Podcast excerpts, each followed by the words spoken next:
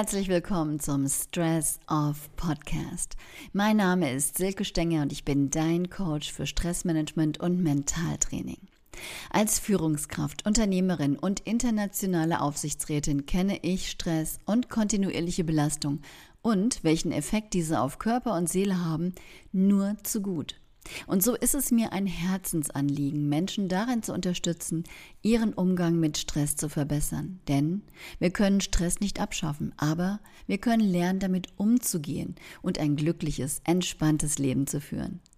In meinem Podcast und Coachings fließen aber nicht nur meine Erfahrungen im Wirtschaftsleben ein, sondern auch insbesondere meine Expertise als systemischer Business Coach und meine Kenntnisse aus meinem Kommunikations- und Betriebspsychologiestudium. Und jetzt wünsche ich dir viel Spaß bei der neuen Folge von Stress Off. Endlich Wochenende. Mein Gott, hat sich die Woche gezogen. Aber am Wochenende, da werde ich mal so richtig die Seele baumeln lassen. Dann werde ich, was ich schon lange wollte, an den See fahren, spazieren gehen oder eine Radtour machen. Ja, genau das werde ich tun. Und dann sehen wir uns bereits voller Vorfreude am See bei der Radtour durch Wiesen und Felder oder beim Spazierengehen auf dem Land. Wir malen uns all das in schönen Farben aus und spüren fast die Entspannung, die uns dann ausfüllen wird. Doch dann ist das Wochenende da. Und ähm, was dann geschieht oder eben nicht geschieht, darum geht es in dieser Podcast-Folge.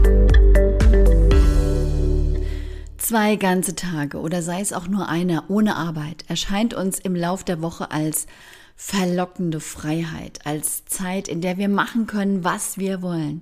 Endlich frei von Termindruck und Hetze. Und wir haben das Gefühl, an diesen beiden Tagen steht uns die Welt offen. Doch was passiert wirklich an den meisten Wochenenden? Wir schlittern in den Samstag, stellen fest, dass wir noch Wäsche waschen müssen äh, ach ja, äh, putzen müssen wir ja auch mal wieder. Äh, ja, und einkaufen, stimmt. Hm. Egal, morgens lassen wir uns erstmal Zeit. Wir wollen uns ja nicht stressen. Und bis wir dann alles erledigt haben, ist es schon Nachmittag. Erschöpft sinken wir auf die Couch. Naja, mal ganz kurz Social Media oder die E-Mails checken. Ups, bin ich wirklich schon wieder eine Stunde online? Oh Mann, das geht ja gar nicht. Und zack, ist es Samstagabend. Ein Tag unserer wohlverdienten Freizeit ist bereits vergangen. Der Sonntag verläuft ähnlich und schon steht der Montag vor der Tür und wir fragen uns, was haben wir an diesen zwei freien Tagen, an denen wir uns so viel im Lauf der Woche vorgenommen haben, eigentlich wirklich gemacht? Sind wir an den See gefahren? Sind wir durch die Wiesen und Felder gestreift und haben die Natur genossen? Haben wir eine Radtour gemacht wie geplant? Nein, nichts davon. Wir haben uns treiben lassen und am Ende nichts wirklich getan. Versteh mich jetzt bitte nicht falsch. Manchmal ist es tatsächlich gut, sich mal treiben zu lassen. Achte da bitte auf dein Bauchgefühl, das dir ganz genau sagen kann, was du brauchst. Doch wenn du dir ein Wochenende einmal anschaust, was tust du tatsächlich? Wohnung putzen? Lebensmittel einkaufen? Waschen? Kleinkram erledigen? Im Internet surfen? Filme schauen? Ja, Sicherlich müssen Dinge wie die Wohnung putzen und einkaufen auch gemacht werden. Dazu kommen wir ja unter der Woche kaum. Aber sind das wirklich Dinge, an die du dich später gerne erinnerst? Hast du dir so deine freie Zeit vorgestellt? Und mehr noch, gehst du zufrieden und entspannt in die neue Arbeitswoche? Eher weniger. Stattdessen plagen uns vielleicht am Sonntagabend sogar Schuldgefühle, weil wir es wieder nicht geschafft haben, schöne Momente zu erschaffen, uns zu erholen oder ja, Neues zu entdecken. Wir haben zwei Tage unseres Lebens, die wir frei hätten gestalten können, Erinnerungen schaffen können, verstreichen lassen. Ja, warum ist das so? Unsere Erwartungen an das Wochenende sind ziemlich hoch. Von unserer Arbeitswoche dagegen erwarten wir eher, naja, wenig. Hier sind wir durchgetaktet, haben gefühlt auch weniger Macht über unsere Zeit und sind gefühlt auch fremdbestimmter ja, einem Zeitplan oder festen Terminen verpflichtet. Und so schwelgen wir mit unseren Gedanken in der Vorstellung einer schönen Zeit am Wochenende und konzentrieren uns darauf. Warum aber sehen wir unsere Arbeitswoche immer nur als triste Zeit an, die es abzusitzen und durchzuhalten gilt, in der wir montags schon den Blues haben, mittwochs Bergfest feiern und den Freitag herbeifiebern, thank God it's Friday? Es scheint, als würden wir fünf Tage in der Woche einfach nur schnell rumbringen wollen, um uns auf zwei Tage zu freuen. Das bedeutet, wir lassen 71 Prozent unserer Lebenszeit an uns vorüberziehen und konzentrieren uns auf nur 29 Prozent. Das ist für mich reine Lebenszeitvergeudung. Denn die 29 Prozent, auf die wir uns dann konzentrieren, lassen wir zumeist auch noch unter unseren Fingern zerrinnen. Was können wir also tun, um unser Leben, also unsere gesamte Lebenszeit auch wirklich auszukosten? Tja, die Lösung ist, ich wage es kaum zu sagen, ein Plan. Und ich höre dich aufstöhnen. Nein, bitte, bitte nicht schon wieder ein Plan. Ich bin die ganze Woche durchgeplant und will endlich mal ohne Planung aufatmen. Ja, verstehe ich. Aber ich meine auch keinen Plan mit festen Terminen und Verpflichtungen, sondern eine Struktur.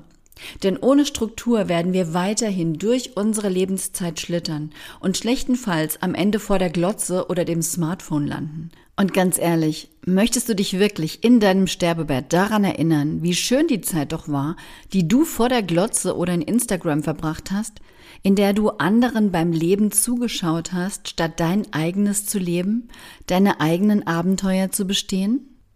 Es ist wichtig zu begreifen, dass unser Leben nicht nur aus Wochenenden und Ferien besteht und dass wir es in der Hand haben, unser Leben so zu gestalten, dass wir uns darin wohlfühlen und glücklich sind.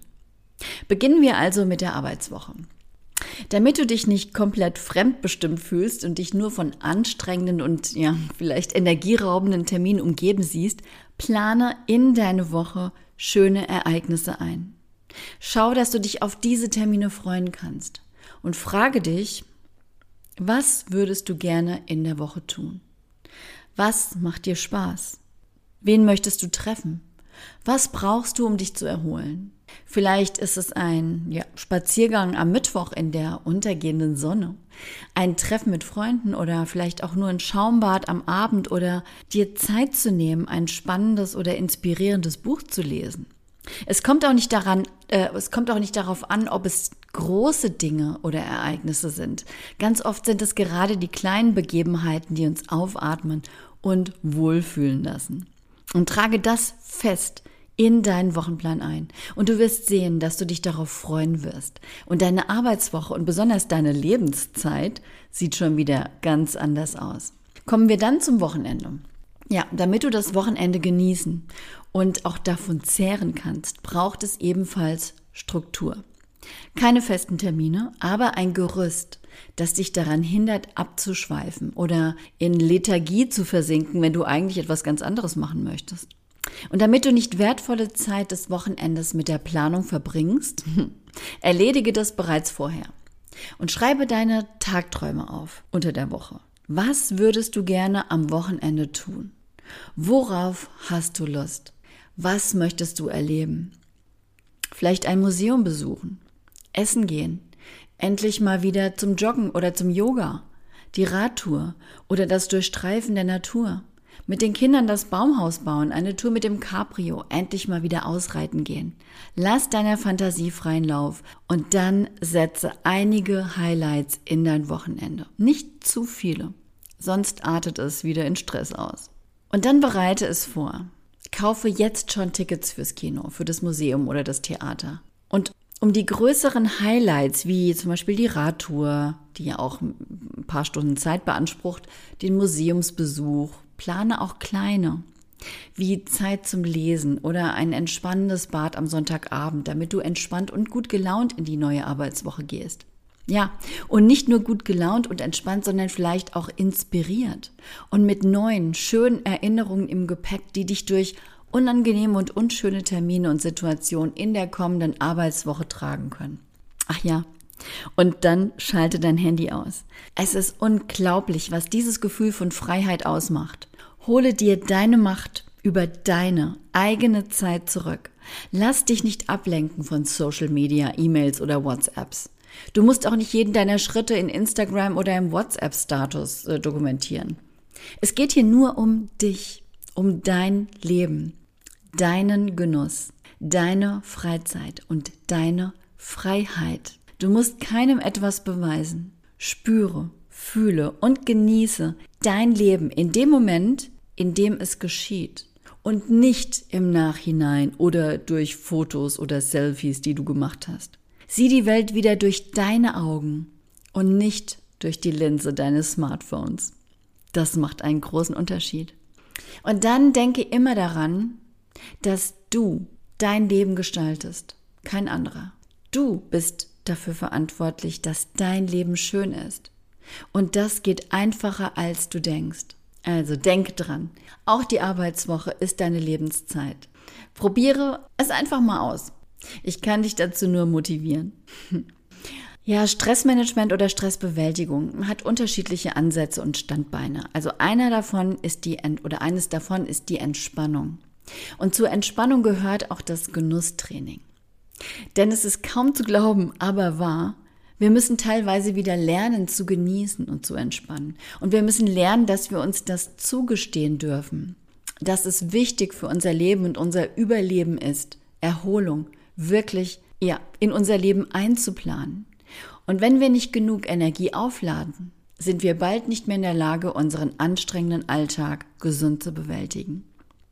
Und Genusstraining ist übrigens auch in der Stress of Masterclass ein wichtiges Thema.